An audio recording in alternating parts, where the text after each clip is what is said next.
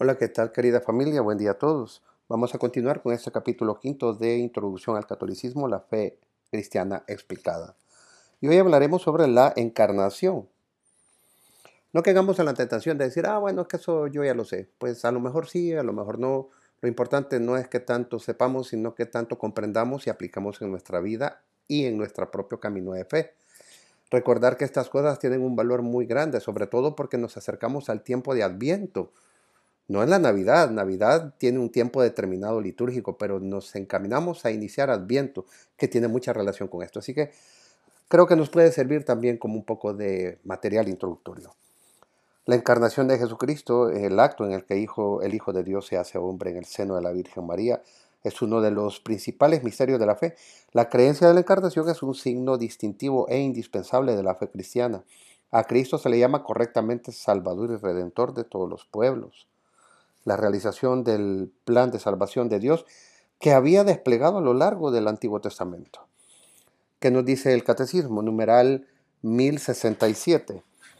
Cristo el Señor realizó esta obra de la redención humana y de la perfección de la perfecta glorificación de Dios, preparada por las maravillas que Dios hizo en el pueblo de la antigua alianza, principalmente por el misterio pascual de su bienaventurada pasión de su resurrección de entre los muertos y de su gloriosa ascensión.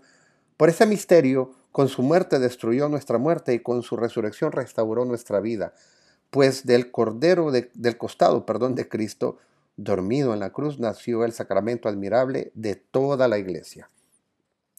Jesucristo es verdadero Dios y verdadero hombre. El primer concilio ecuménico de Nicea en el año 325 declaró que el Hijo es consubstancial de la misma naturaleza que el Padre, numeral 262 del Catecismo. Cristo es completa y eternamente Dios, siempre ha existido y no tiene principio. Al venir a la tierra por medio de la encarnación tomó la naturaleza humana sin pérdida o disminución de su naturaleza divina. No es 50% Dios y 50% hombre. Él es pleno Dios y pleno hombre.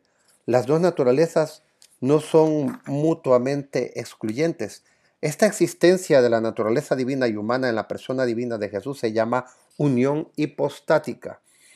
El Catecismo 464 nos dice, el, acontecimiento único y total, singular, y totalmente singular, perdón, de la encarnación del Hijo de Dios no significa que Jesucristo sea en parte Dios y en parte hombre, ni que sea el resultado de una mezcla confusa entre lo divino y lo humano.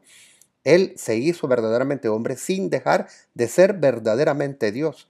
Jesucristo es verdadero Dios y verdadero hombre. La iglesia debió defender y aclarar esta verdad de fe durante los primeros siglos frente a, unas herejías que la falseaban. Cristo tiene inteligencia y voluntad humanas e inteligencia y voluntad divinas. Su inteligencia y voluntad humana son dirigidas por su inteligencia y voluntad divinas, el cumplimiento perfecto de la santidad que buscamos, tratando de conformar nuestras propias mentes y voluntades a la inteligencia y la voluntad de Dios. Por esta santidad Cristo no es capaz de pecar como hombre, pues conoce a Dios y como Dios ejerce su poder divino.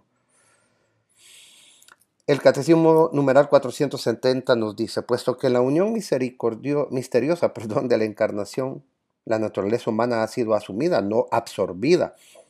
La Iglesia ha llegado a confesar con el correr de los siglos la plena realidad del alma humana, con sus operaciones de inteligencia y de voluntad y del cuerpo humano de Cristo. Pero paralelamente ha tenido que recordar en cada ocasión que la naturaleza humana de Cristo pertenece propiamente a la persona divina del Hijo de Dios que la ha asumido. Todo lo que es y hace en ella proviene de uno de la Trinidad. El Hijo de Dios comunica pues a su humanidad su propio modo personal de existir en la Trinidad. Así en su alma como en su cuerpo, Cristo expresa humanamente las costumbres divinas de la Trinidad. El Hijo de Dios trabajó con manos de hombre, pensó con inteligencia de hombre, obró con voluntad de hombre, amó con corazón de hombre. Nacido de la Virgen María se hizo verdaderamente uno de nosotros, en todo semejante a nosotros, excepto en el pecado. Así la Virgen María dio a luz a Jesucristo en la carne. Se preocupó por él como un niño y le amó durante toda su vida eh, con total devoción. Cuando pensamos en la Madre de Cristo observamos, por tanto, el ejemplo perfecto de fidelidad y amor de nuestro Señor. De este modo, además, podemos considerarla nuestra Santísima Madre. Finalmente, lo que todo católico debe de saber. ¿Adoran los católicos a María? Bueno, no, los católicos no adoramos a la Virgen María, sino que la honramos como Madre de Dios y Madre de la Iglesia. También honramos a todos los santos del cielo.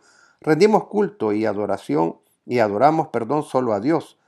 Al honrar a la Virgen María y a los santos, reconocemos la labor de la gracia de Dios que hizo posible sus ejemplos de santidad. Se utilizan diferentes términos técnicos para los diversos grados de reconocimiento. Dulía es la reverencia y veneración a los santos. Hiperdulía es el nivel más elevado de veneración a la Virgen María, reservado solo a ella. El término de nuestro culto a Dios es ya llamado latría, adoración propiamente dicha. Bueno, finalmente, eh, en el próximo episodio hablaremos sobre los atributos y títulos de María, así que no se lo pierdan. Y otro pequeño eh, agregado. Ahí tienes a tu madre. Con su consentimiento a la voluntad de Dios en la Anunciación, la Virgen María se convirtió en la Virgen Madre de Cristo, aunque esta forma nueva de maternidad no tuvo dolor físico en el parto, sino tuvo una profunda agonía espiritual. Como Simeón predijo en el momento de la presentación de Cristo en el templo, este niño ha sido puesto para que muchos en Israel caigan y se levanten, y una espada te atravesará el alma.